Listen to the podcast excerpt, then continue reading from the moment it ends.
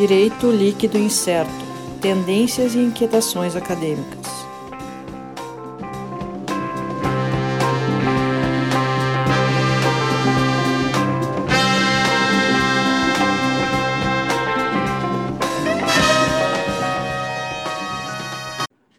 Olá, pessoal. Estamos começando aqui mais um episódio do DLI Podcast Direito Líquido e Certo. Eu, Sandro Moraes, aqui comigo, Alisson Capelari. Olá a todos, a todas e a tudo. Sérgio Gilê. Olá! Eh, então, damos início aqui ao nosso episódio. Lembrando que o pessoal nos acompanha nas nossas redes sociais, arroba DLI Podcast, Instagram e Twitter. Vai ter lá as postagens uh, dos nossos episódios. Sempre que for postado alguma coisa, a gente coloca lá, por lá. Mas o pessoal também pode seguir no youtube.com.br DL Podcast, se inscrever no canal, ativar o sininho para não perder as notificações, e ser notificado às vezes até uh, em horários alternativos, quando são disponibilizados no, pelo YouTube a nossos episódios, mas recebe as notificações, vai ter em primeira mão o nosso conteúdo. Aproveita e deixa o like lá nos vídeos, conteúdos bem bacanas para serem apreciados inclusive o de hoje, né? Aproveita aí, ó, ali embaixo, ali embaixo, tá ali, ó, aperta no, no like, deixa o joinha lá para nós, dá essa moral pra gente. E também lembrando, nosso site dlpodcast.net.br, com uma lista dos nossos episódios todos lá, inclusive para quem está assistindo este no YouTube, por exemplo, uh, pode acompanhar lá e ver os nossos episódios nosso spin-off spin DL em doses, né? Uh, podcast raiz, que não tem imagem, só nas plataformas de áudio. Os links estão todos lá no nosso, no nosso site. Uh, e também, claro, para quem acompanha nas plataformas de áudio, a gente cita o Spotify como a mais conhecida e a mais utilizada pelas nossas estatísticas, mas uh, outras plataformas também, Deezer, Apple Podcasts, Google Podcasts, tem qualquer a sua preferida.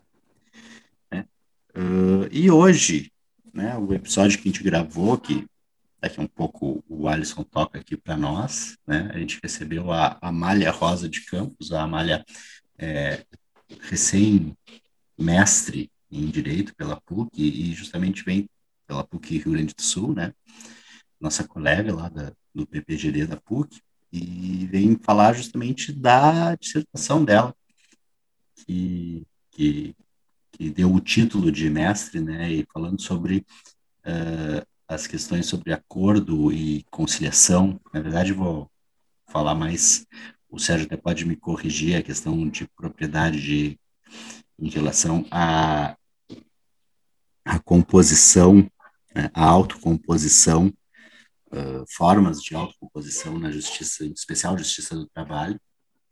E, e a, a conversa que foi bem interessante, a gente começou, ela expôs um pouco da, do trabalho dela, inclusive com, com o detalhe de ter feito uma pesquisa de campo, algo pouco comum no, no, no direito, o pessoal do direito não é muito acostumado a esse tipo de pesquisa, uh, mas pôde acompanhar pelo TRT mesmo, o TRT da quarta região, no caso, né, é aqui da, da região do Rio Grande do Sul, uh, pelas estatísticas, a importância das formas de conciliação e de composição dos litígios, e a partir daí fazer a pesquisa sobre uh, uh, a forma mais adequada de solução dos, dos litígios trabalhistas.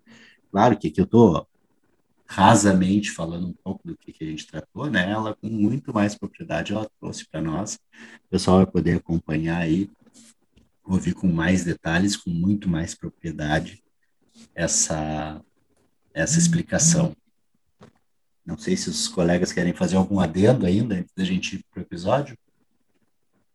Não, dessa vez não. Dessa vez tu conseguiste falar tudo para nós nas nossas redes e tudo mais. Só aquele aviso de sempre, né? Coloquem aí a playlist para tocar, mesmo que vocês não escutem, deixa tocando. Dá, dá, dá aviso aí pra gente. Só isso. Vamos trocar likes. É. Vamos fazer o, o Follow Friday, Sigo de volta. Tá bom. Então é isso aí, pessoal. Fiquem com o episódio. Alisson, toca, toca o play aí no episódio. Valeu. Deixa comigo. Valeu.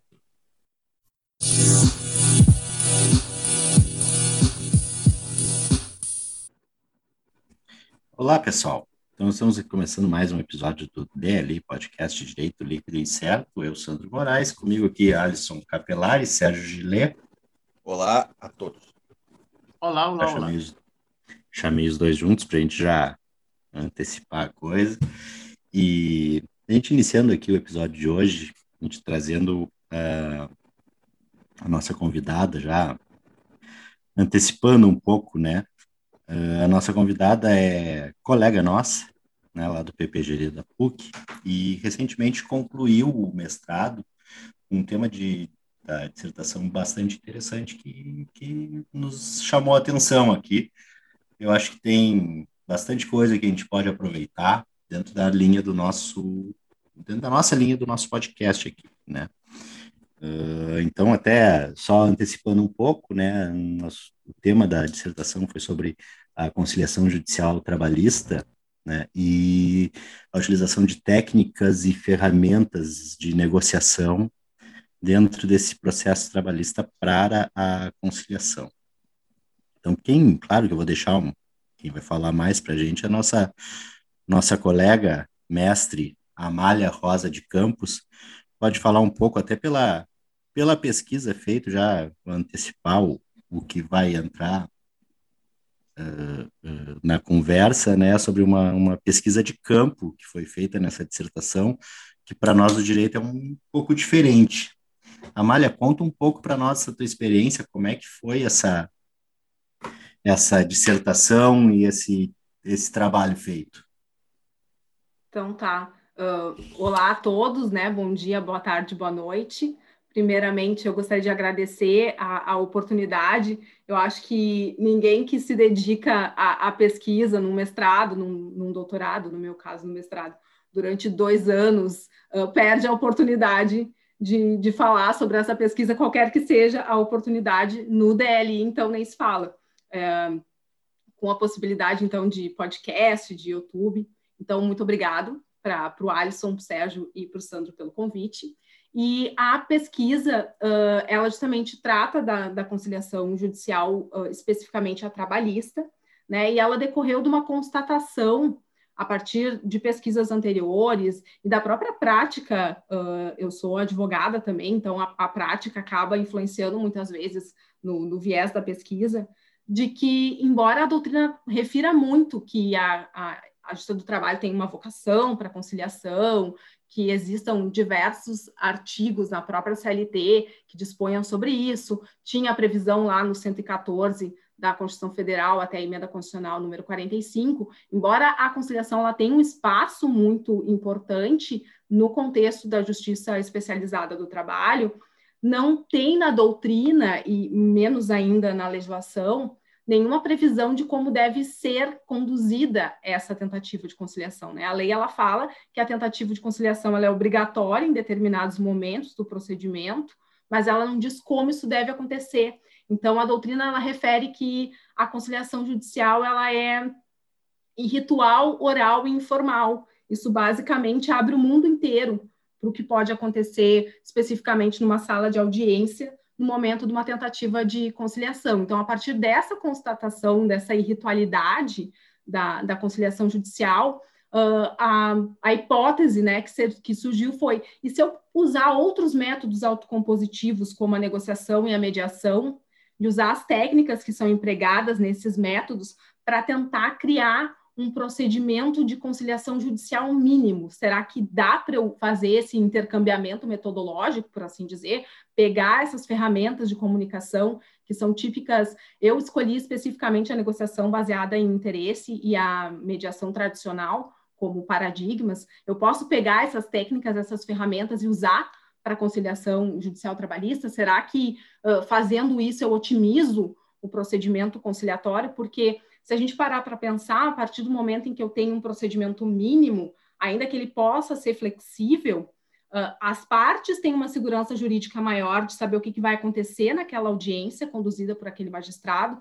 O próprio magistrado já tem um roteiro mais ou menos definido de como ele deve começar, e a técnica enriquece uh, esse ato, porque otimiza o, o, andamento, por assim dizer. Se eu já sei o que, que vai acontecer a cada passo, teoricamente, isso se torna um procedimento mais célere, e se eu me vale, obviamente, da técnica, eu provavelmente terei um resultado uh, mais interessante.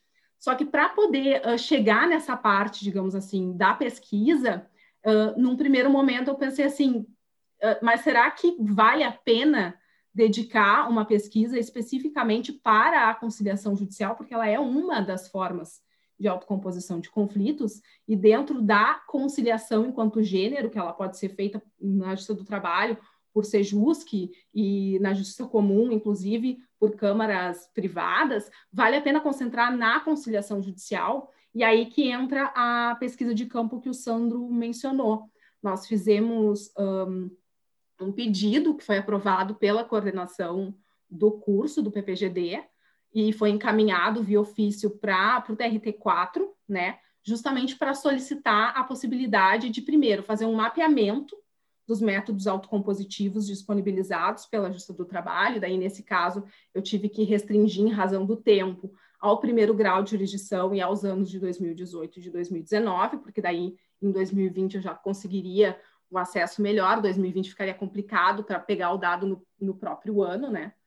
E determinar, então, quais seriam os métodos autocompositivos disponibilizados pela Justiça Multiportas do Trabalho, e a partir desse mapeamento ver qual era o espaço ocupado pela conciliação, porque senão fica um pouco falacioso o argumento de que é importante. É importante do ponto de vista quantitativo, eu tenho como defender essa importância, uh, que, que não seja realmente conforme diz a doutrina, aquela falácia argumentativa que é repetida a exaustão, mas que ninguém nunca se preocupou em verificar, né?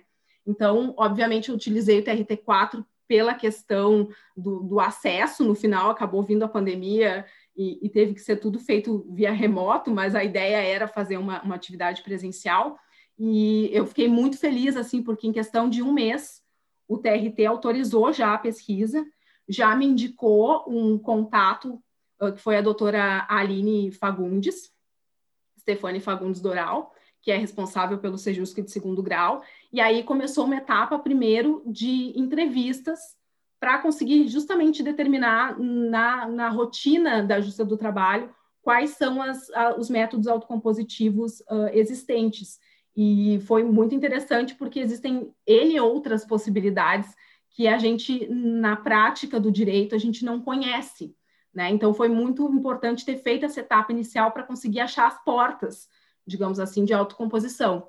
E daí, num segundo momento, eu fiz uma pesquisa uh, estatística, né? em que eu busquei junto à corregedoria, à secretaria, os dados para saber, olha, dessas portas que foram identificadas, que essencialmente são o SEJUSC, o JAI, que é o Juízo Auxiliar de Execução, a própria conciliação judicial, a homologação de acordos extrajudiciais e uma ferramenta chamada conciliação virtual, que o TRT4 disponibiliza.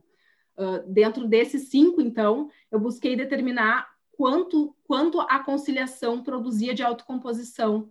E aí, a, o, o que eu sabia, digamos assim, eu tinha uma hipótese a confirmar, que ela de fato seria a mais importante, uh, se confirmou de uma forma absurda, porque ela é responsável por mais do, de 90% em 2018 e 2019 pelas autocomposições.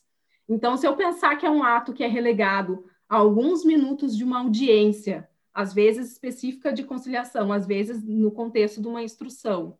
Uh, e ela tem 90% de responsabilidade pelas autocomposições que são feitas em primeiro grau. Isso me diz assim: olha, eu tenho que olhar isso aqui com outros olhos, porque ela sim é extremamente importante, mas será que a gente tinha dimensão do grau de importância dela?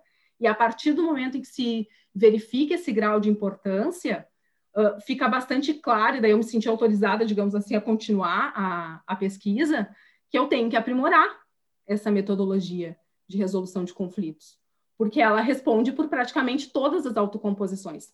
Claro que deu para observar também, por exemplo, que uh, homologação de acordo extrajudicial e as próprias autocomposições feitas pelo Sejus, que elas estão aumentando gradativamente em número, né? Porque a estrutura do Sejus que tem se ampliado, porque a reforma trabalhista tem se assentado, então as, as uh, homologações de acordo extrajudicial, que no começo era uma novidade, geravam um certo receio, tendem a ser cada vez mais utilizadas e dão para as partes uma possibilidade de ter uma liberdade maior né, em termos de o que negociar e como negociar, mas fica plenamente justificado falar na conciliação judicial como a principal forma de autocomposição, então eu tenho que aprimorá-la.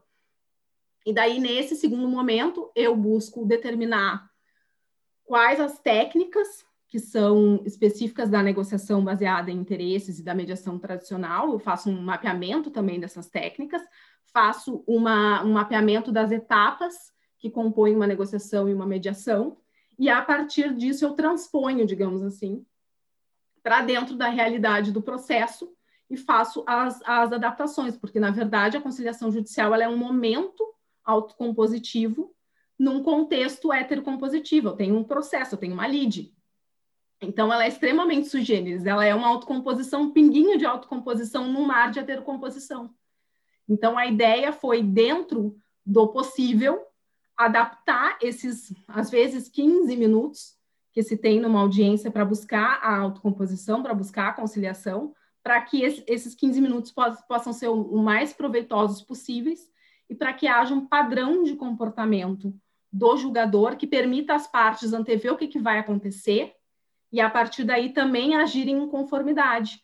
Porque se eu estabeleço uma ritualística mínima, e ela precisa ser mínima e ela precisa ser flexível, uh, eu consigo, aí sim, e, e por isso que, que, o título mesmo da pesquisa fala em otimização, eu consigo tornar aquele ato uh, mais eficiente, digamos assim. Eu preciso de menos tempo para fazer mais e eu consigo instaurar um, um procedimento padrão, previsível e que com essa previsibilidade também permite que as partes se preparem um pouco melhor, que os advogados se preparem melhor para o ato, porque eles já, já sabem o que, que vai acontecer. Hoje a realidade que a gente tem é que depende muito do estilo de cada jogador, do, do treinamento que cada jogador tem, e a ideia é, é justamente uh, determinar um padrão mínimo de comportamento. E fiquei bem feliz porque o, claro, a, a doutora Aline, que foi apontada para me auxiliar, inclusive esteve na minha banca, e houve um interesse do tribunal em saber dos resultados da pesquisa e das propostas, então, a gente vai ter ainda um segundo momento, digamos assim, de comunicar institucionalmente o que foi uh, encontrado, e isso vai bem de encontro às atividades que eles têm realizado na EJUD, sobretudo, que é onde se faz essa, essa capacitação tanto dos julgadores como dos servidores para atuar, uh, sobretudo nos sejusques, mas também agora uh, pensando na justiça multiportas para capacitá-los para todo tipo de autocomposição que a Justiça do Trabalho venha a demandar. Essencialmente seria isso, tem bem mais coisa, mas o, a parte uh, de campo, que é o inovador realmente do direito, porque não é muito comum, seria, seria isso, assim, e teve os seus desafios, porque veio a pandemia no meio do caminho, tinha uma pandemia, tinha uma pandemia no meio do caminho, e isso realmente uh, tem um planejamento, tem um protocolo que se faz para fazer uma pesquisa de campo, e ele teve que ser todo revisado, para que a gente pudesse usar os meios informáticos para fazer essa pesquisa, né? É, a Maia, é. muito interessante. Eu, geralmente é o Sandro, né, que é o primeiro a falar e tudo mais. Dessa vez eu cortei o Sandro, porque eu fiquei assim muito entusiasmado à medida em que esse dado de que 90% é em razão de conciliação, né? Ou seja, mediação, negociação, então todo, todos esses outros métodos autocompositivos estão nos 10%, certo? Certo. Uh, na verdade, assim, um dos momentos, digamos assim, da pesquisa é justamente para determinar o que, que é a conciliação, né? Porque a, a, CLT fala conciliação para todos os casos. E, e aí eu busco determinar, uh, é conciliação? Também não é uma falácia dizer que tudo na justiça é. do trabalho é conciliação. E eu chego à conclusão de que sim, de que é porque a, a conciliação ela tem as suas características e, sobretudo, Sim. uma delas é a presença de um terceiro que, dentre outras coisas, pode propor uma solução, né? Então, de fato, está correto se falar em conciliação. Não é uma questão, uh, digamos assim, unânime, né? Existem doutrinadores que entendem que não, que, que existem outras metodologias que, que seriam utilizadas na justiça do trabalho, mas basicamente o que, que eu identificaria? No, na homologação de acordo extrajudicial, eu tenho uma negociação que é feita extrajudicialmente, gera um instrumento de acordo e a partir daí ela é levada à homologação do juízo. Então, eu teria, nesse caso, tipicamente uma negociação. No SEJUSC, pode acontecer tanto a conciliação quanto a mediação, porque vai depender muito uh, da, do treinamento, dos, dos, conciliadores e mediadores, que são servidores, né? Tem sempre um, um, julgador que é responsável também por fazer a supervisão dessas atividades, e depende muito também do que as partes manifestam em termos de, de pretensão. Por exemplo, agora com a pandemia, está acontecendo uma coisa que antes não era comum, que são as mediações pré-processuais. A Justiça do Trabalho, antes, ela precisava de um litígio uh, ajuizado para que eu pudesse procurar o Sejusc em primeiro grau. Em segundo grau é um pouquinho diferente. Mas se a gente pensar que o primeiro grau é onde o jurisdicionado costuma bater na porta do judiciário, eu precisava ter uma lide, eu precisava ter uma pretensão resistida primeiro para buscar a, a autocomposição na justiça do trabalho depois. E com a pandemia isso mudou, porque como parou tudo e o judiciário se deu conta de que existiam muitas possibilidades de acordo e que não valia a pena fazer a parte de ter que uh, ajuizar uma demanda para poder disponibilizar o serviço, o PMPP, que é o pedido de mediação pré-processual que já era utilizado no segundo grau, ele foi estendido para o primeiro grau. E ele permite justamente, ele é PMPP, ele é pedido de mediação, porque justamente eu não tenho a lide ainda. Então, o approach que o, que o conciliador, o mediador vai utilizar, que o servidor vai utilizar, ele é mais mediativo porque eu não tenho ainda um conflito 100% instaurado. Eu tenho partes que sabem que estão com, com, interesses que podem conflitar, mas que, por enquanto, não, não estão ainda num, num, nível de escalonamento do conflito em que alguém tem que resolver por elas, uh, no sentido não propriamente de suplantar a vontade delas, mas de ofertar uma possibilidade de, de solução. Né? Então, eu posso simplesmente fazer a aproximação. Então, nesse caso, eu teria a mediação, a uhum. conciliação uh, virtual, ela já acontece quando tem um processo ajuizado. Então, uh, eu tenho um processo contra o Sérgio, eu tenho interesse de fazer acordo, eu utilizo essa plataforma para entrar em contato com ele, a gente negocia a partir dali, e ela tem uma possibilidade de que eu chame o mediador, ou conciliador, ou o próprio julgador, onde eu não tiver, para que ele me auxilie se eu sentir que a coisa vai trancar. Então, ela também me permite, em tese, negociações diretas, e se as partes precisarem de auxílio, uma mediação ou uma conciliação. E, por fim, o JAI, que é o juiz auxiliar de execução, ele, ele é bem peculiar, porque a possibilidade de autocomposição nele ela fica bem restrita a um determinado momento, e, e ela também não é assim muito ampla, mas ela seria já também mais para conciliação do que para mediação, porque eu tenho um julgador ali que, que vai fazer um plano de pagamento de uma determinada dívida, e a possibilidade que as partes têm de negociar é mais no, no quesito condições do que no quesito o que, que se deve, porque eu já estou em fase de execução.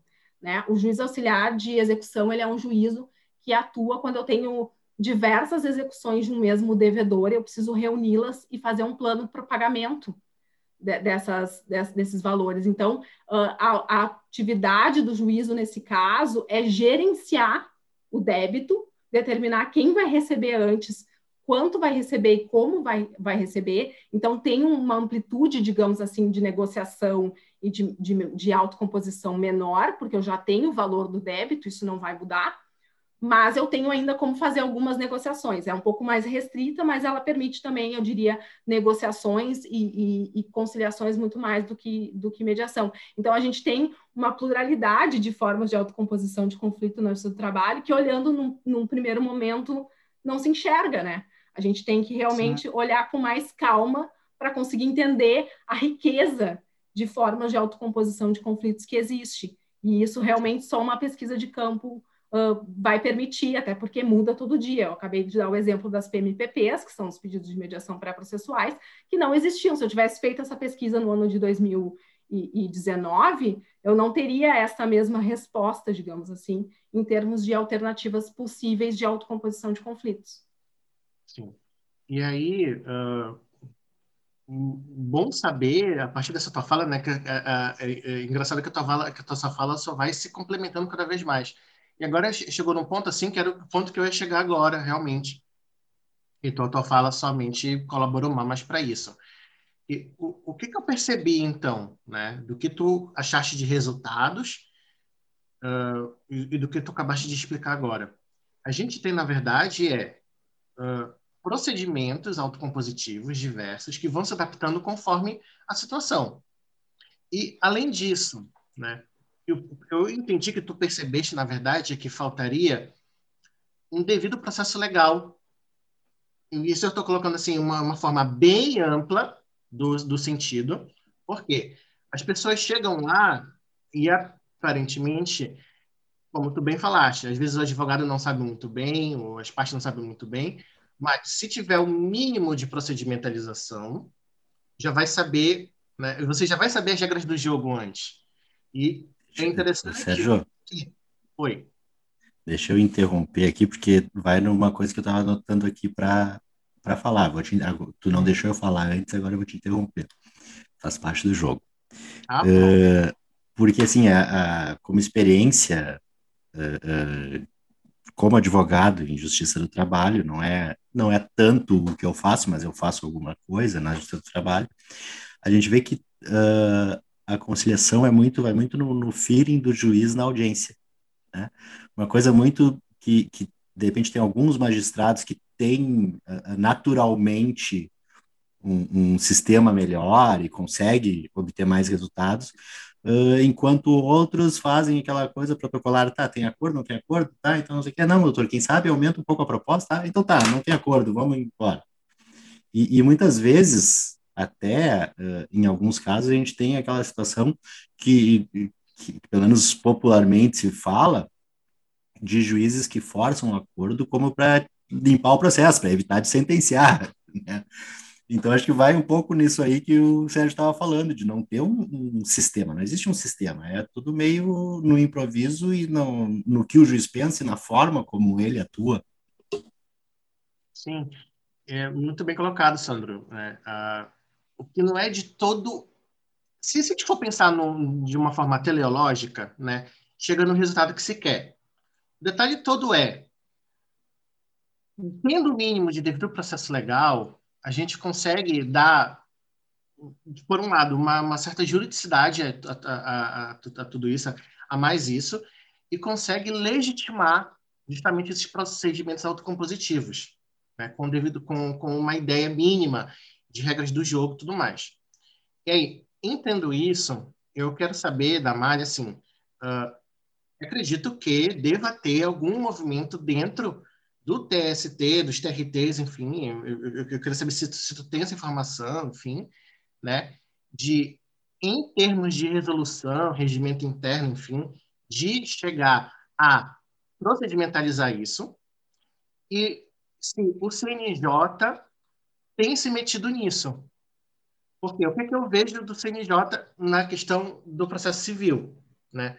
O CNJ já tinha uma resolução sobre a mediação, Agora nós já temos uma lei de, de, de mediação. Então, para os casos cíveis, a gente tem um suporte do CNJ, tem um suporte legal de uma lei, exatamente. Né? A gente, eu vejo nos tribunais de justiça né, uma preocupação em criar, capacitar também mediadores. Né? Aí, na justiça do, do, trabalho, eu não tenho, né? Quem vai ter aqui é a Mari, quem vai ter aqui é esse conhecimento maior.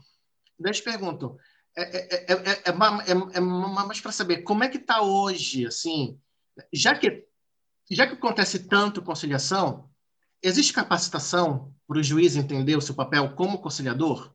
Né? O CNJ ele está aí a, a, a, atuando, os próprios tribunais em si, eles têm algum movimento dentro deles?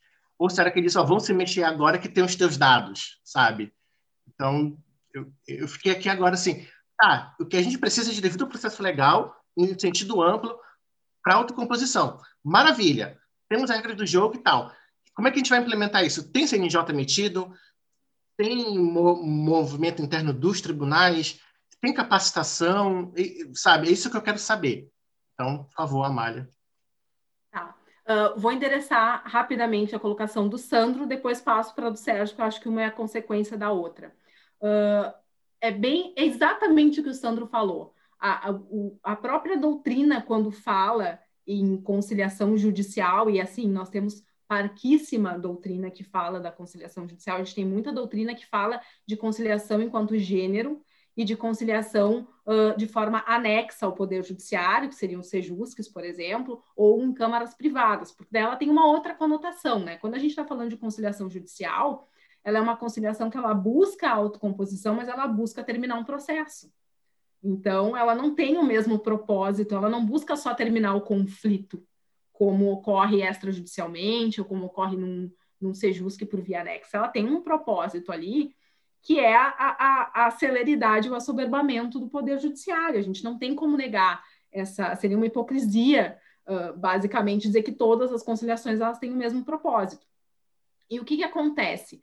Uh, quem os poucos autores que falam de conciliação judicial dizem exatamente o que o Sandro falou. Acaba sendo um procedimento, no mais das vezes, intuitivo e que tem o, o, uma proporção de, de eficácia, digamos assim, de resultados positivos na mesma medida em que a pessoa que está trabalhando ali sabe o que ela está fazendo ou tem um talento nato para aquilo.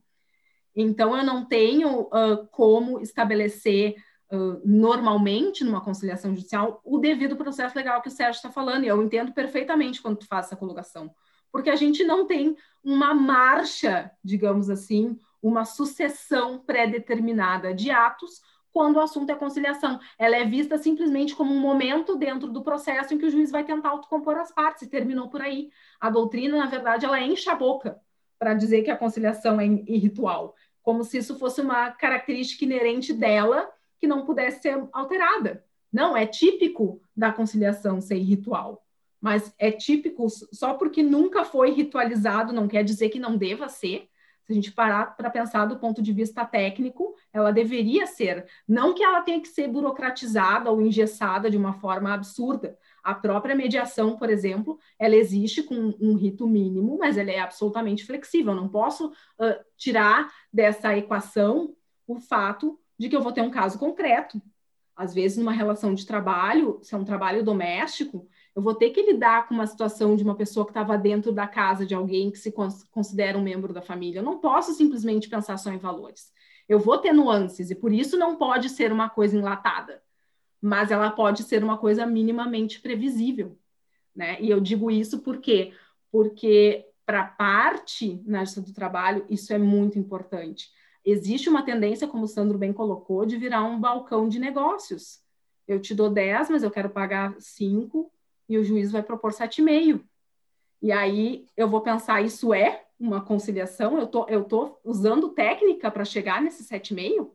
Então, se eu utilizar técnicas, e existe mesmo dentro do, de um processo típico do trabalho em que vai gerar, girar em torno de valores, pura e simplesmente, né? Uma das críticas que se tem é, é, justamente nesse sentido, como é que eu vou falar em gerar opções de ganho mútuo se eu estou discutindo valores? Não tenho muito, fico mais engessado. Mas tem técnicas que podem ser utilizadas para se determinar um valor que seja justo. E se todo mundo que está chegando naquele lugar sabe como é que isso vai ser feito, tem como se preparar para fazer isso. Porque o, o, o que acaba acontecendo no mais das vezes é que o advogado, a parte, ele chega lá e fica esperando o juiz dar a deixa. Tem juiz que chama uma parte para conversar um pouco separado, depois chama a outra e vai aproximando. Tem juiz que pergunta qual é a tua proposta, qual é a tua contraproposta e vai tentando aproximar. Tem juiz que olha para o processo, faz uma análise de risco ali e, e te propõe um valor já de largada. Então, é muito heterogêneo o que a gente tem. Não estou fazendo um juízo de valor sobre quem está certo ou não está, mas estou dizendo assim, tem a possibilidade da gente tornar isso aí um pouco mais previsível, um pouco mais técnico, para que ele alcance resultados mais justos. E se todo mundo tiver de acordo com o que vai acontecer, se todo mundo tiver sabendo como é que a coisa vai ser conduzida, já chega pronto para o que vai acontecer. Não fica essa essa necessidade de adivinhação, de para tudo para a gente conversar. Não, já sei como é que vai ser. Vai acontecer assim, assim, assim. Então, isso facilita, né? E, e agora, partindo para a segunda uh, questionamento ali do Sérgio. Existe, no caso específico da... Existe uma política judiciária nacional de autocomposição de conflitos, de resolução adequada de, de, de conflitos, que ela é estabelecida pela resolução 174 do TST, do CSJT, do Conselho Superior da Justiça do Trabalho. O que, que acontece? Quando entrou em vigor o CPC, a gente já tinha a resolução 125 de 2010 do CNJ. Então, o CPC ele se aproxima muito de uma política que já tinha sido estabelecida antes dele existir. Quando ele passa a existir e a gente tem o um artigo 3 dele, que muda o conceito de jurisdição, né? Não, não, a, a, jurisdição não, não, não é mais a dicção do direito num, numa pretensão resistida dentro do Poder Judiciário, ela é a pacificação do conflito pelas formas adequadas em que isso possa ser obtido. O CSJT vai lá e edita a resolução 174. E essa resolução ela é bem interessante porque ela dá para os, os sejusques, por exemplo, para o judiciário trabalhista, enquanto se a gente pensar em estrutura TRTs, a possibilidade de eles, uh, cada um, conduzirem, digamos assim, da forma que eles acharem que vai ter mais resultados. Eu tenho, ao mesmo tempo que eu tenho uma política nacional, e, portanto, estou juntando todo mundo no mesmo bolo, ele não retirou de cada unidade a possibilidade de implementar aquelas atividades que, naquela realidade, podem ser mais proveitosas. Então, por exemplo, a conciliação judicial, uh, virtual, desculpa, a gente tem no TRT 4 e no TRT 18, a gente não tem nos demais, porque aqui se teve essa iniciativa. E a partir do momento em que se faz um projeto piloto em um local e ele, e ele gera resultados, se passa a expandir, a ter uma estratégia macro, digamos assim, para ele. Mas não se, não se foge a, a, a observação de que cada local tem a sua particularidade. Então, uh, do ponto de vista específico da conciliação judicial, não existe nenhum regramento, não existe que eu, que eu saiba e que eu tenha me deparado durante os estudos, nenhuma uh, resolução, portaria, nada do CSJT, que seria o específico da, da Justiça do Trabalho, dizendo o que, que tem que acontecer. A gente tem realmente uma omissão, por assim dizer, né? E, e, não e uma omissão porque, como eu disse, a, a a, premissa que se tem é que é irritual. Então, não, como essa é uma característica inerente, eu não tenho por que regulamentar, né? E no TRT4, especificamente, também não me, de, não me deparei com nenhuma portaria, nenhum ato normativo, nenhuma norma conjunta, especificamente com relação à conciliação. Os julgadores do, do TRT4, especificamente, estão sendo cada vez mais capacitados com relação a essas técnicas. A própria Jude, no ano passado, realizou diversas atividades, inclusive é bem interessante, porque existe uma possibilidade da comunidade acadêmica acompanhar.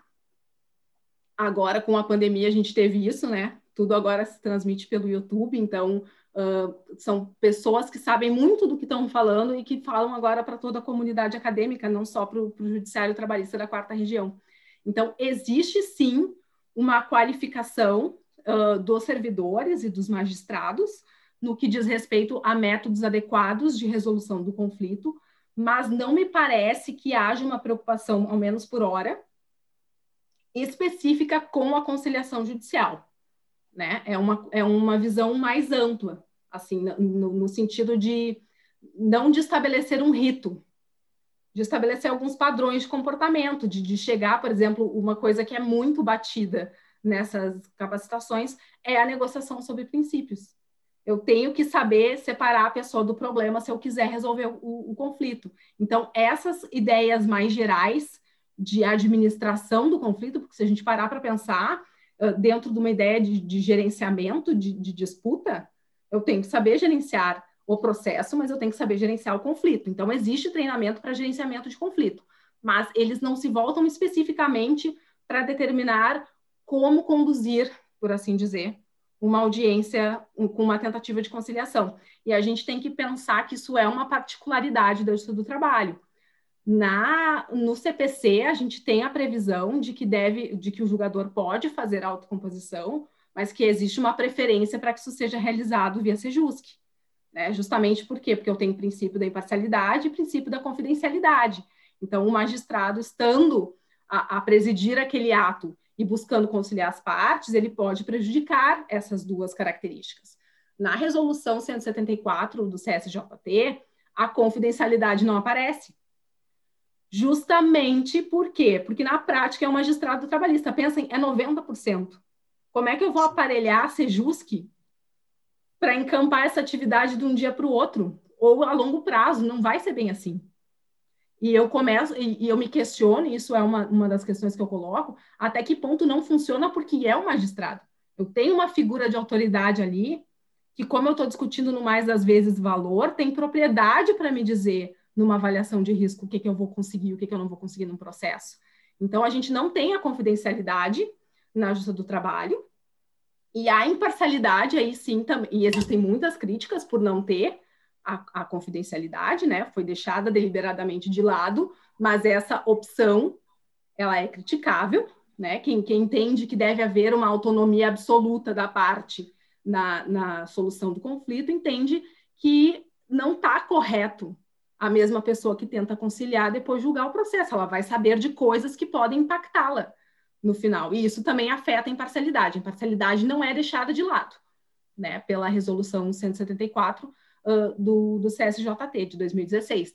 Mas a gente tem implicações muito interessantes da prática desse ato pelo magistrado.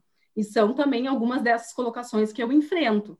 Uh, eu chego a, a, a dizer: olha, a gente tem uma verdade inconveniente aqui que precisa ser abordada. Eu tenho um magistrado que vai julgar o processo, que está buscando um, uma autocomposição, e o consenso, teoricamente, é de que ele não deveria fazer isso.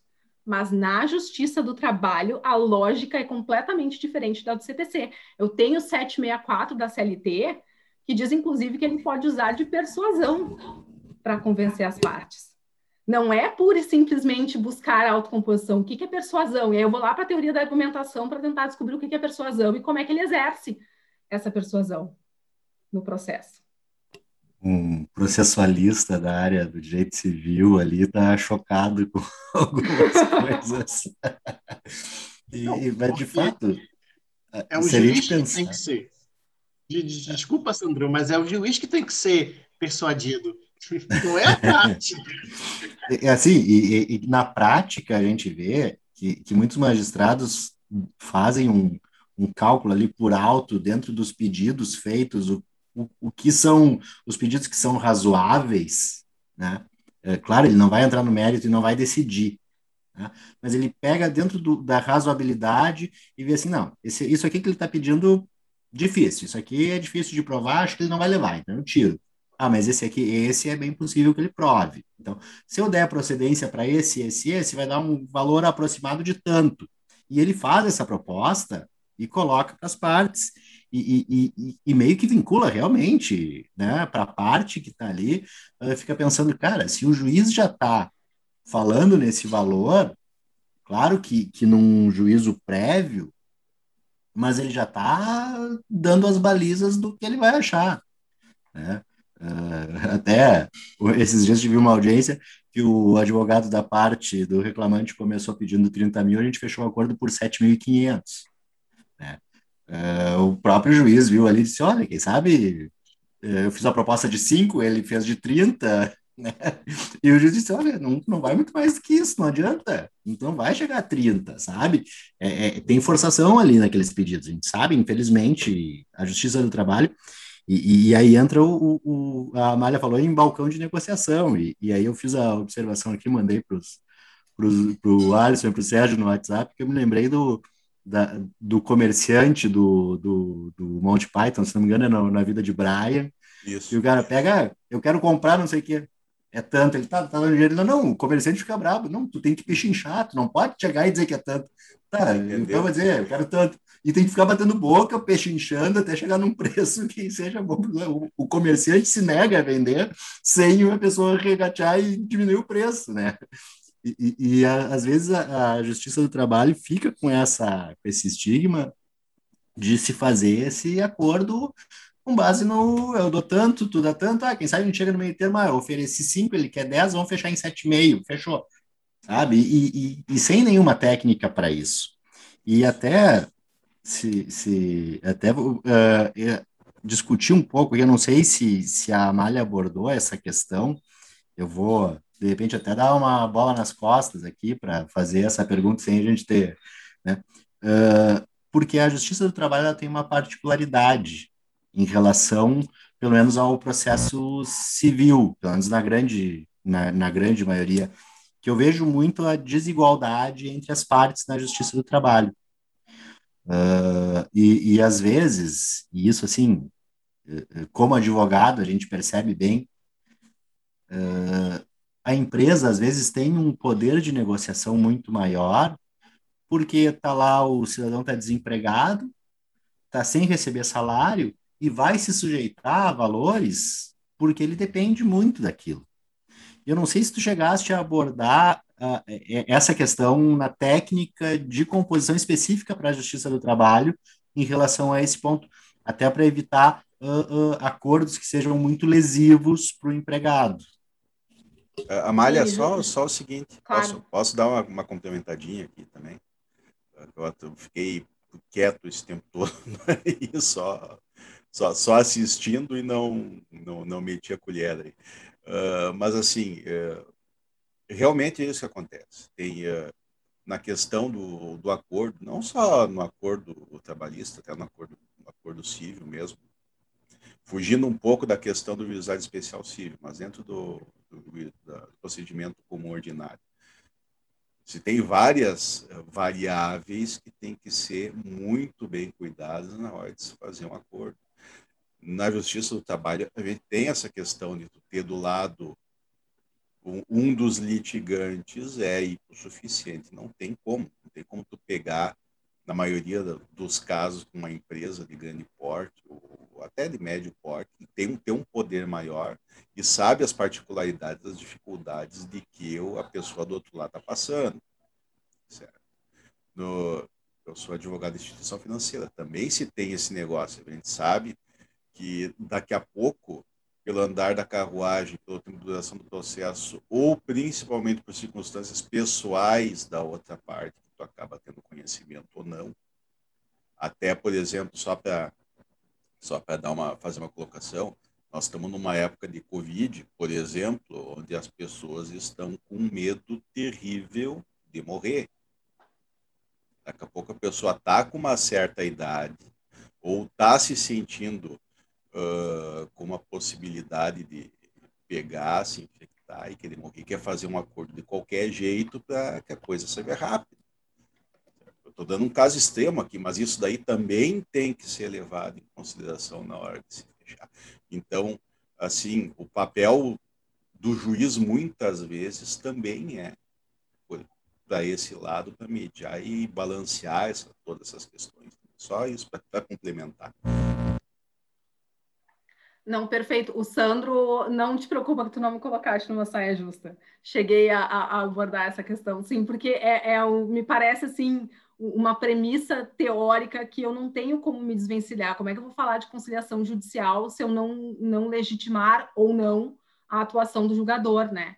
E uma das um, dos argumentos que se usa para uh, justamente sustentar que mesmo depois do novo Código de Processo Civil, que, que, diz que o julgador pode autocompor as partes, a gente tem o 139 que diz isso, né? Então, uh, não, não tem dúvida de que, num contexto de audiência, ele pode buscar autocomposição, mas na justiça do trabalho a gente não tem, como eu disse, essa relação de preferência. Primeiro eu tento por alguém que foi treinado especificamente para isso, que não vai prejudicar uma confidencialidade, uma imparcialidade se realizar esse ato, e sucessivamente o magistrado.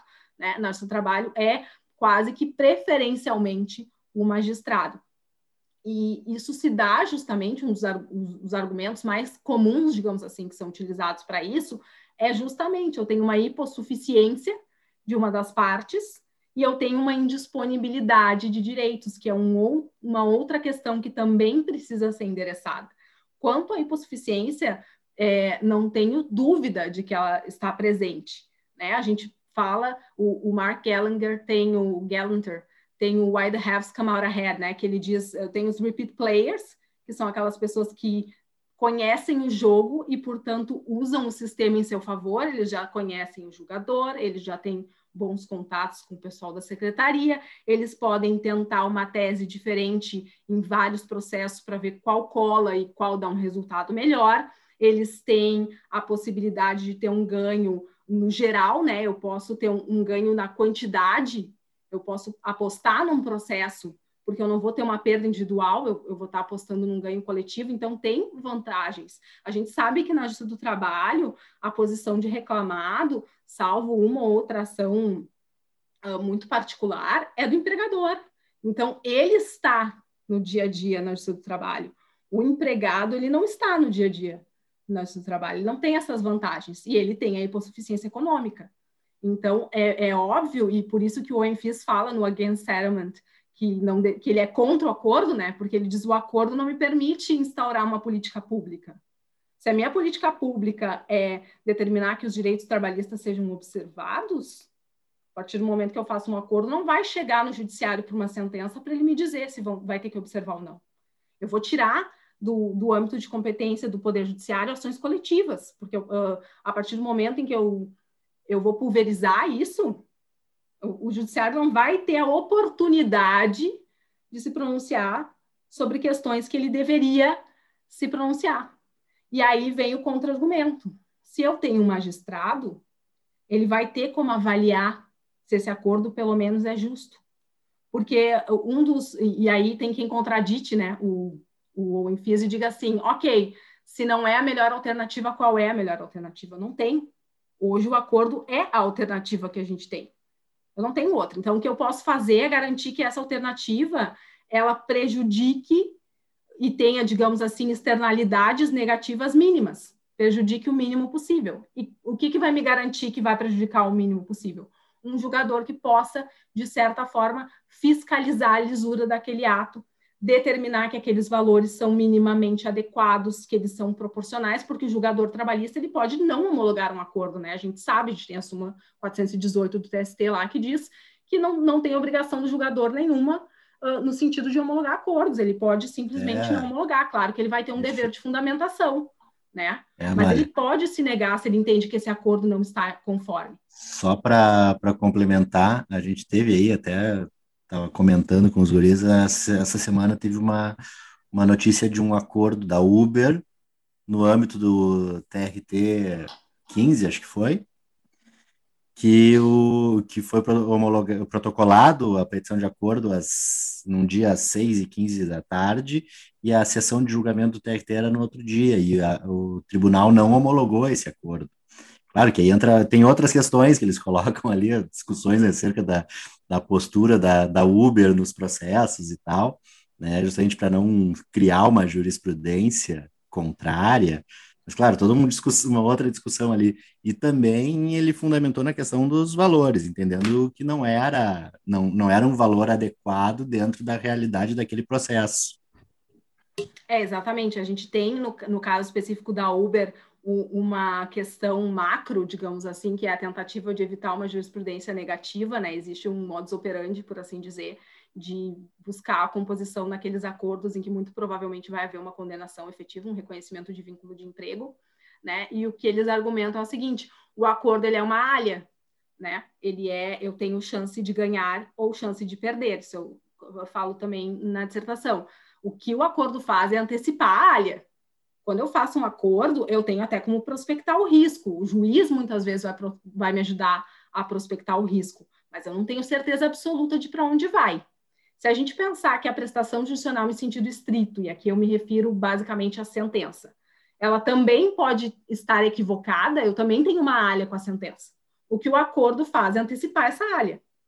Né? E no caso específico uh, da Uber, o que, que tem se dito não tem alha porque eles só estão fazendo acordo quando a jurisprudência for se formar de forma negativa, eles não eles não estão arriscando, quando eles fazem acordo, eles não estão arriscando uma decisão no final. Eles já estão prospectando a decisão no final e evitando a decisão no final para não formar uma jurisprudência negativa. Então, é, é realmente um, exemplo muito bom, por assim dizer, eu não vou entrar aqui no mérito se é antecipação da jurisprudência ou não, mas é um exemplo excelente de como existe uma prerrogativa do julgador de não homologar acordo.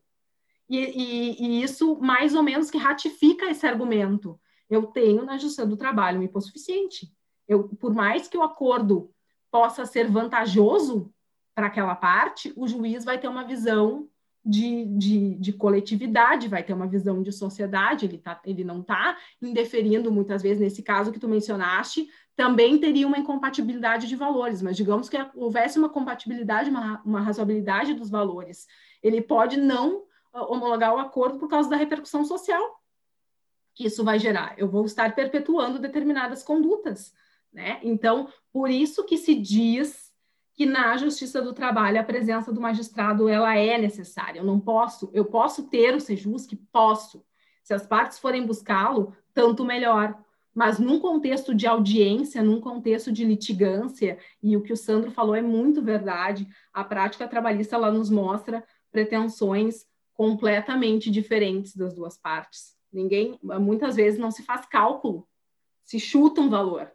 Então, eu, eu preciso de um julgador que faça essa prospecção. E isso que eu estou falando é extremamente controvertido. Vai ter gente que vai querer me execrar em, em praça pública por estar tá falando isso porque uh, o, o, na teoria da autocomposição, eu não posso ter alguém que vai julgar um processo dizendo qual é o meu risco. Ele está antecipando a sentença. Mas na prática trabalhista, eu, eu tenho algumas vicissitudes, por assim dizer, que eu não posso ignorar. Senão, eu vou ter um, um acordo pro forma. Senão, não vai funcionar. Né? Eu tenho que pensar na realidade. A realidade é que eu tenho partes, muitas vezes, que, que uma acha que não vai, não vai pagar nada e a outra acha que vai enriquecer. E alguém tem que ser a voz da razão. E aí, a autoridade do julgador, o fato dele representar o judiciário, né, ele, ele permitiria dar essa ancorada, digamos assim, nas pretensões. É uma coisa extremamente debatida, é uma coisa uh, controvertidíssima, mas uh, eu vejo assim que na atual conjuntura a gente não tem como fugir disso. Imaginem 90% dessas demandas serem direcionadas para o Sejusc. A gente tem agora cinco na Justiça do Trabalho Gaúcha em primeiro grau. Não tem como, por, por melhores que sejam os servidores, os julgadores que atuam nesses Sejuscs, eles não conseguem uh, uh, encampar essa demanda por mais que o número de homologações de acordo extrajudicial aumente, e de 2018 para 2019 aumentou mais de 50%, para que vocês tenham uma ideia, para chegar nos 90%, gente, é muita coisa. Então, o que eu sustento é o seguinte: se a gente está pensando numa política que tem que ser implementada devagar, porque de um dia para o outro a gente não sabe, o Barbosa Moreira que diz, né, reforma processual é uma maravilha, ninguém espera nunca para ver se o resultado está dando certo eles vão emendando uma na outra para quando não quando não dá o resultado. A gente precisa esperar determinadas coisas se estabilizarem para dar o próximo passo.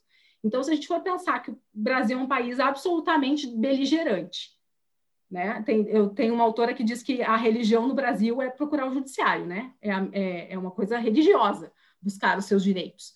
Então, para eu conseguir mudar essa ideia, eu preciso começar em algum lugar. E se esse lugar são os 90% de autocomposições feitas pelo magistrado, vamos primeiro aprimorar essa atividade dele para depois, no paralelo, a gente ir ofertando outras portas e conforme essas outras portas, talvez mais adequadas de um ponto de vista qualitativo, começarem a ser procuradas, vai enxugar essa atividade dele, naturalmente. Eu não preciso, uh, num primeiro momento, expurgar essa atividade. Né? Eu, eu posso ter uma convivência pacífica e posso ter uma promoção das outras vias de acesso à justiça que, num futuro, me permitam, daqui a pouco, que a atividade autocompositiva na justiça do trabalho seja feita pelo Sejusc. Né? Eu não tenho, não, eu não preciso dar esse passo de uma vez só. E é isso que eu sustento. Eu acho que a gente não tem uma solução hoje ideal. Ideal seria, eu não discuto que seria ideal que o magistrado não, não realizasse, mas não é viável. E se para eu instaurar nas partes uma ideia de que a autocomposição funciona, de que ela é melhor que a prestação jurisdicional em sentido estrito, eu precisar desse magistrado realizando essa atividade, que seja. E depois eu penso como é que eu posso fazer para ir enxugando essa atividade e dando outras oportunidades. E aí que entra a contribuição do Sérgio. Eu tenho o CSJT dando liberdade para que o Poder Judiciário tente outras opções e veja o que, que funciona e o que, que não funciona em cada lugar. É interessante essa questão que foi colocada justamente disso, né? É, é, cada tribunal, cada TRT, ele vai poderia ter justamente essa noção do que é que funciona aqui, qual é a cultura daqui de, de desse estado, enfim, ou, ou, ou de, dessa região aqui para justamente encampar. É mais conciliação, é mais mediação, enfim. E você fecha um outro ponto muito interessante que é justamente é, e, o Sandro contribuiu, que é de manipular justamente a questão de tentar acordar para não criar jurisprudência. E em acordando, a gente não vê questões chegando no judiciário, ou chegando no primeiro, ou chegando no segundo grau, que possam indicar que nós estamos com uma um problema mais social, digamos assim, de respeito a direitos trabalhistas. Não tendo esses dados, porque eles não chegam à sentença nem a um acórdão, uh, então, nem o judiciário faz em sede de um processo estruturante, de ações coletivas, enfim, né? algo mais dialogável com os outros poderes, como também os outros poderes, executivo ou legislativo, não vão chegar a sentir a necessidade de o legislativo, por exemplo, propor projetos de leis para tentar trazer justiça, maior, maior justiça, né, para os direitos trabalhistas, nem o poder executivo vai poder, enfim, né, a, a, a partir do Ministério da Economia, acredito eu, uh, também encampar políticas públicas no sentido de proteção de direitos trabalhistas. Ok, só que uh, quando a gente tem essa, essa, essa outra realidade tudo mais, me parece então que seria a parte negativa de você tentar a pacificação social por meio do acordo. Porque tanto uma composição o hétero quanto alto, nesse caso, né, uh, vai ter seus prós e contras. A hétero tem no sentido de, olha, com isso a gente consegue dados aqui realmente do que está acontecendo de violação de direitos trabalhistas. Uh, em compensação, que a gente tem muito gasto, a gente tem um poder judiciário cada vez mais abarrotado, e nós, temos, nós chegamos até a tragédia da justiça. Né? Como é que a gente consegue isso? Então, é, talvez aí identificar, por exemplo, quando que é importante uma conciliação, uma mediação, e quando que é importante esquecer isso, porque a gente tem de um lado hipossuficiente, que são os trabalhadores, e do outro os empregadores, né, são justamente aqueles que têm um maior poder econômico. Mas quais são os que têm realmente poder econômico? A Uber a gente, tem, a gente sabe que tem. Mas uma microempresa seria o, o, o, E quando a gente chega nessa questão da autocomposição, né, essa ideia dela, ela difere muito da heterocomposição, porque quando a gente utiliza a heterocomposição, a gente está muito mais ligado em questões puramente jurídicas. É a quebra do contrato de trabalho, é a quebra de algum direito, é a violação de algum direito trabalhista, enfim. Mas quando a gente pensa num modo autocompositivo, a gente não leva somente essas questões jurídicas. A gente leva em conta outras questões. A mediação é um exemplo disso. Né? E então, quando a gente fala em métodos adequados de resolução do conflito, isso pressupõe uma análise do conflito, uma tipificação desse conflito por alguém que entenda esse assunto, para que direcione para cada porta, para a porta mais adequada. E aí a gente entra na ideia de justiça multiportas. Uh, na concepção original, que é a concepção que a gente tem do direito norte-americano, né, a justiça multiportas ela pressuporia a existência de um servidor que faria essa triagem. Eu teria o balcão para o qual as partes seriam direcionadas, e dentre vários requisitos, várias considerações que deveriam ser feitas para indicar a porta mais adequada, teria: eu quero confidencialidade no meu procedimento, eu tenho interesse que ele seja mais rápido, ele pode demorar mais. Eu tenho alguma política pública que esteja envolvida nele ou não? Tem algum interesse social nisso aqui ou é puramente privado? Eu teria vários critérios que precisariam ser analisados para que eu endereçasse as partes para a porta adequada. Quando esse conceito de justiça multiportas ele vem parar no Brasil, né, e pelo CPC, basicamente, a triagem ela não existe. Eu não tenho a, a previsão de alguém que faça essa triagem. E aí a gente perde uma oportunidade, e por isso tem alguns autores que, inclusive, dizem que a justiça multiportas do Brasil não é multiportas, porque o pressuposto seria essa triagem, a gente não tem. A gente tem uma terceirização dessa atividade para o advogado, e a gente sabe que os programas de graduação e de pós-graduação engatinham em solução adequada de conflitos. A gente tem como paradigma a prestação judicial em sentido estrito, é isso que a gente aprende, né? Começa a polvilhar uma outra mentalidade, mas não está instaurada ainda. Então é difícil, muitas vezes, para o advogado fazer essa, essa triagem, porque ele não conhece.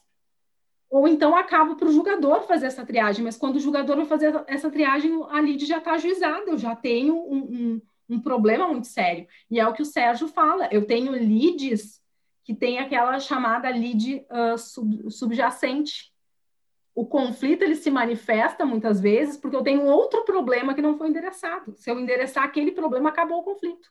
O conflito judicializado, no caso, né? Como seria no caso dos conflitos familiares. Muitas vezes é um problema de ciúme, é um problema do divórcio, e aí o divórcio vai acabar lá na partilha de bens, vai acabar na guarda dos filhos e assim sucessivamente.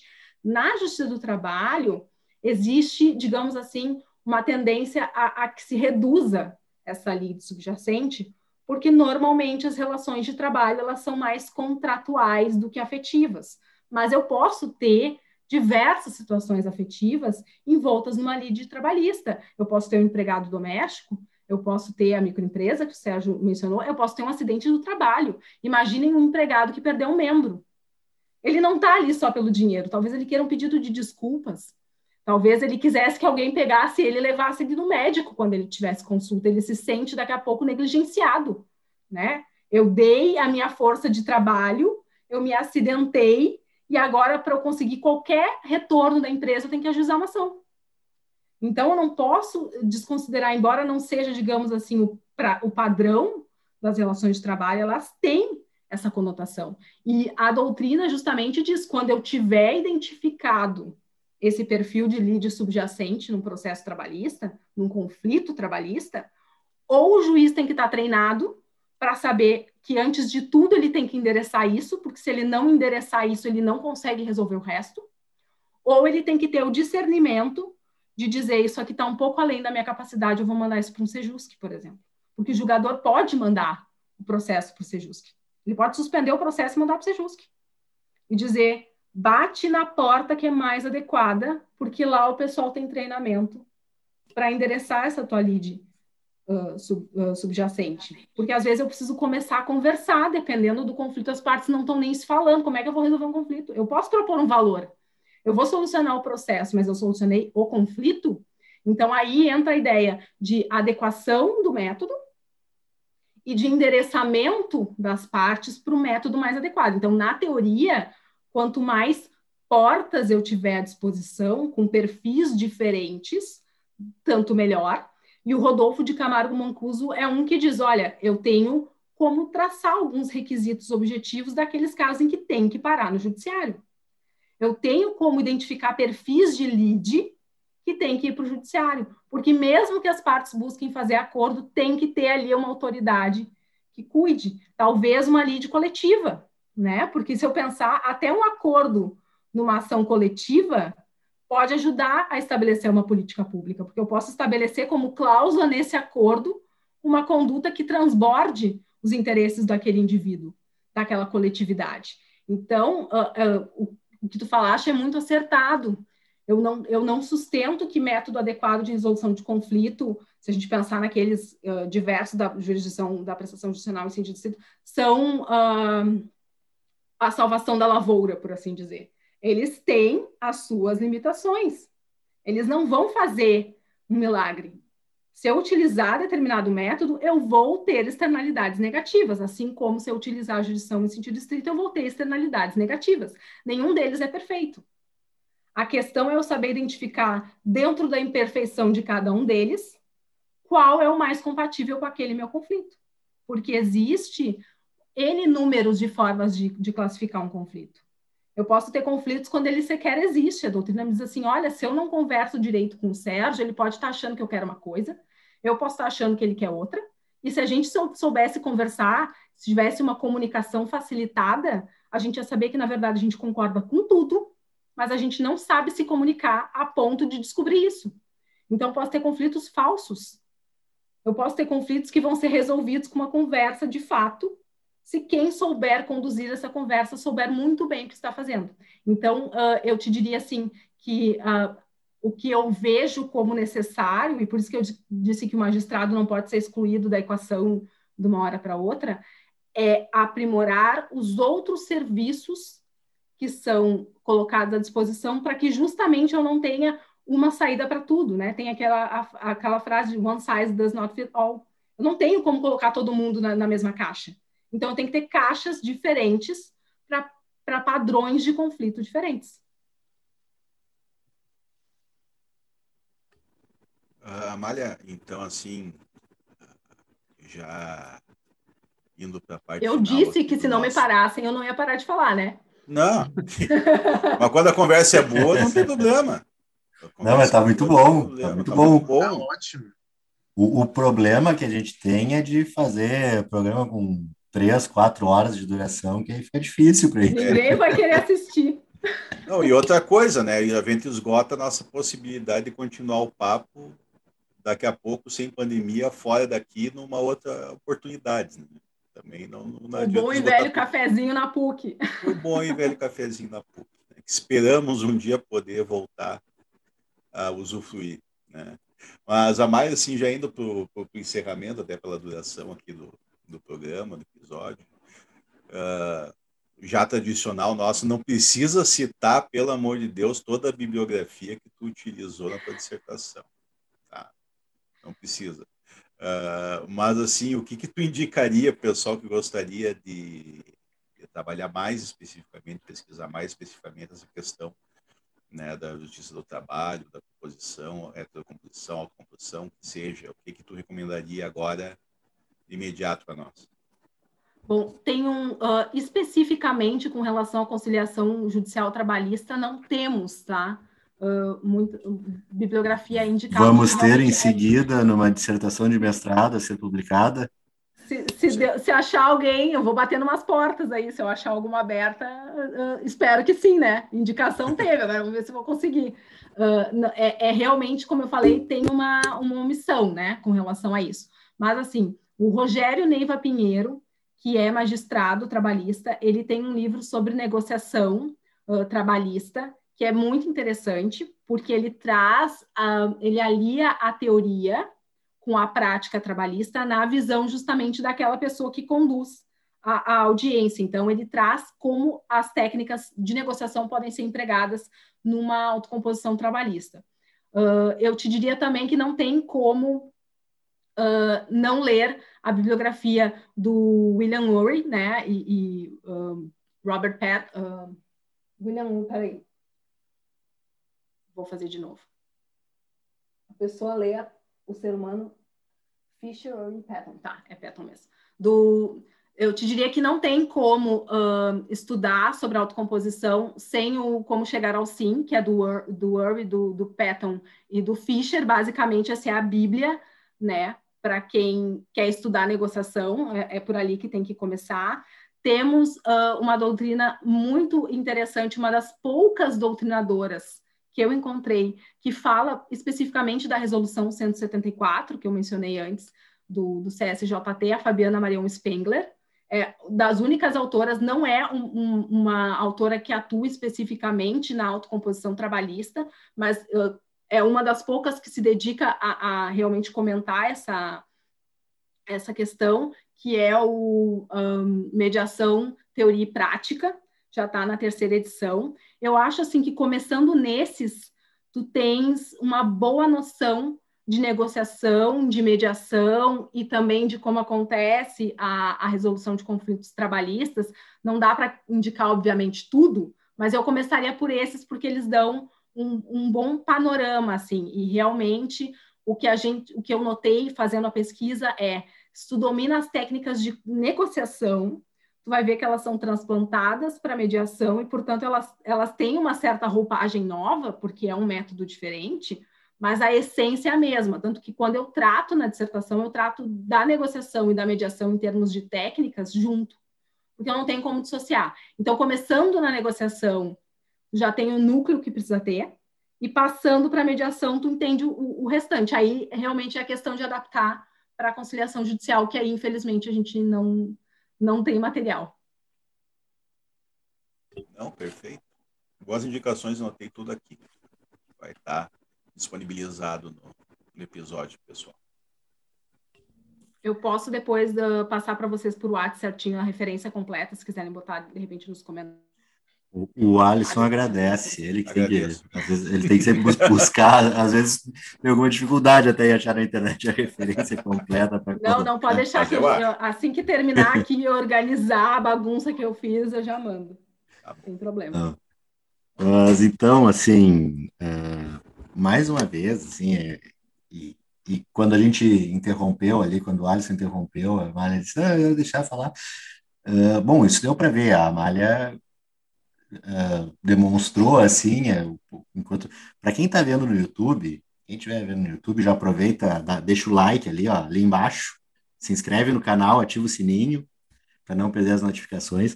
Uh, quem pode ver a Amália falando assim com, com felicidade, né? Gostando, empolgada, é bacana isso, né? Traz um, um, um, uma, uma coisa a mais assim para nossa conversa e claro dá muito mais uh, uh, a pessoa que está falando animada nos deixa animado também para assistir.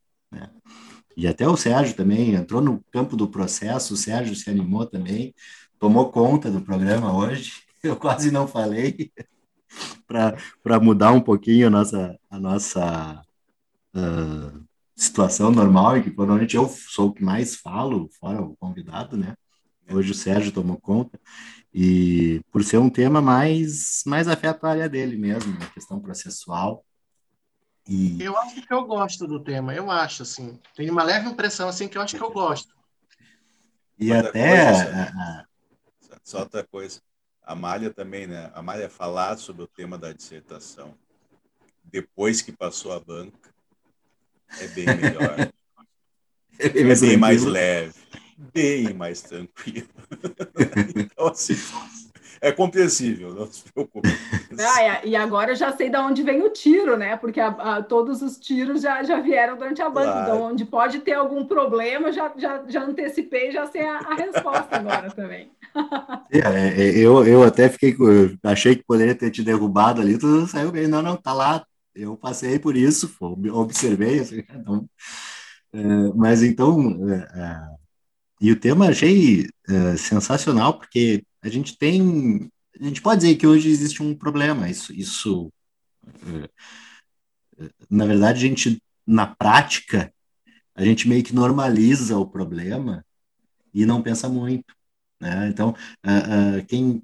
Claro que agora a Justiça do Trabalho toda online, em função da pandemia, mas para quem frequentava ali aquele prédio da Justiça do Trabalho, eh, falando de, de, Porto Alegre, né, que é a nossa realidade, mas imagino que uh, todas as grandes cidades deveriam, São Paulo deve ser até muito pior do que era, aquela enorme, enormidade de gente com audiências, audiências de conciliação a cada cinco minutos, e, e, audiências que a gente sabe que às vezes não, não ia ter como fazer conciliação, mas tinha que fazer audiência, né? Uh, e outras vezes a gente sabe que se tu esforçar um pouquinho, fecha, tá próximo, né? E, e isso, uh, na verdade, a situação foi chegando num ponto que a gente normalizou esse problema. Ah, era aquela aquela aquela coisa que era para ser uma coisa horrorosa se tornou uma realidade e, e a gente absorveu. E, e aí uh, termina com a Amália dizendo que realmente não tem bibliografia sobre isso. Né? E, e, e, é um problema, essa normalização do problema, eu acho muito bom uh, que a gente traga uh, uh, uma pesquisa séria né, sobre o assunto. Não, não tem achismo, não tem, ah, mas quem sabe isso? Não, está tudo estudado.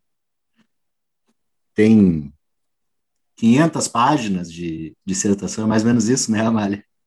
580. Nossa! Faltaram 20 páginas para completar 600, isso é o que eu digo. Faltaram 20 páginas.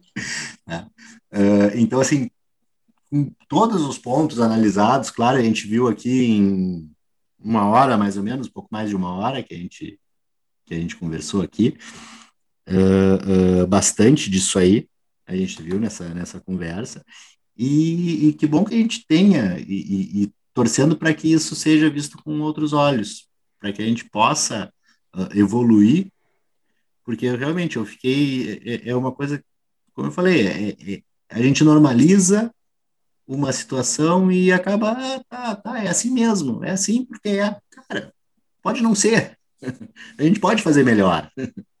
né? Então, muito obrigado, Amália, valeu mesmo, né? nossa conversa muito bacana, uh, pesquisa muito legal também, tomara que publique, seja publicada, a gente vai divulgar bastante, né? Uh, porque acho que é necessário, é necessário essa chegar. A gente sabe que a, a dissertação, a academia, às vezes fica, fica um pouco presa no círculo acadêmico, uh, mas isso a gente tem que expor, tem que conseguir botar para fora mais. Eu acho que é um pouco a nossa ideia aqui no DLI também é isso, também é abrir o nosso, o nosso âmbito né, para atingir público não necessariamente acadêmico. Então, obrigado, Amália, valeu mesmo. E muito bacana o tema, achei sensacional. Posso dar uma, uma arrebatada, então? Fique à vontade. Então tá, eu queria realmente agradecer a oportunidade, como eu falei no início, eu me empolgo quando eu falo, uh, a tua leitura realmente está bastante fidedigna, eu acho que não tem como desenvolver uma pesquisa séria se a gente não tiver um mínimo de encantamento pelo que está fazendo, né? Senão a, acaba que fica pelo no mínimo do mínimo. Realmente acabou sendo uma uma dissertação a Denise Fincato, minha orientadora, que disse que ganhou vida própria, né? Nossa, orientadora. É, a minha concepção eram dois capítulos, 140 páginas, e eu só dizia para ela assim. Hã? Já foi a minha também. Viu, ó? É, a Denise é 10 entre 10. Né? Só falta o Alisson.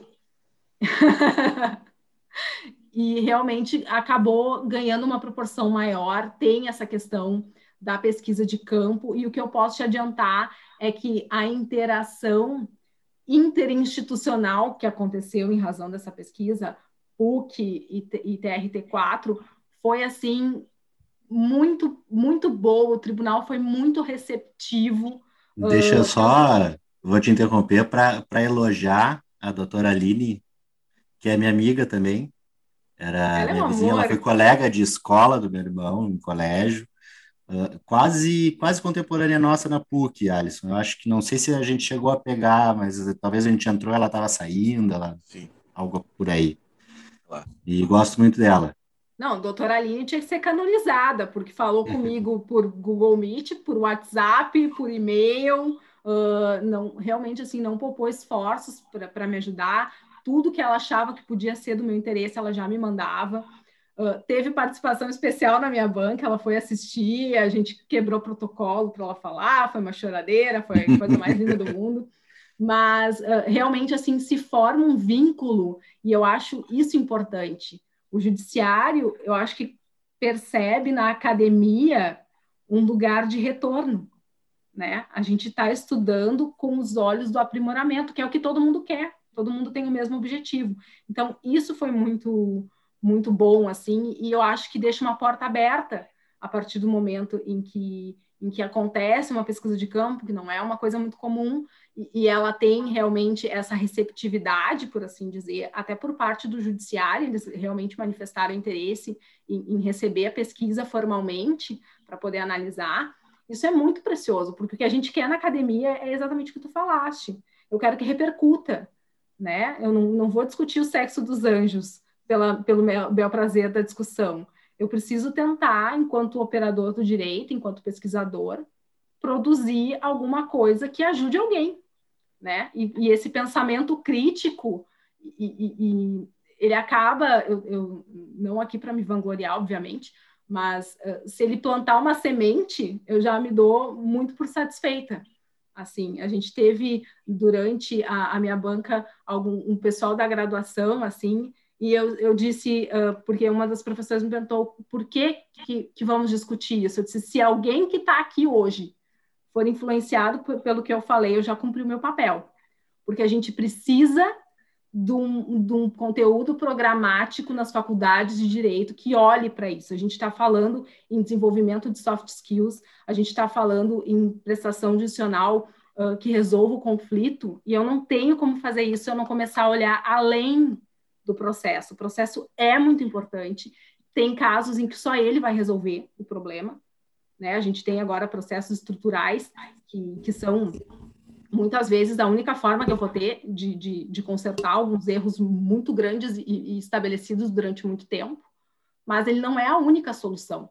E a gente sabe disso desde o capelete, mas a gente precisa começar a dar um passo na frente do outro para normalizar a possibilidade tanto para o advogado como para o julgador, de que buscar uma autocomposição não é jogar a toalha, né? Não é o juiz querendo se eximir de, de proferir uma sentença e não é o advogado querendo receber os seus honorários sem ter que trabalhar. A gente precisa começar a ver com outros olhos. E eu imagino que uma análise técnica desses institutos consiga mostrar um pouco isso.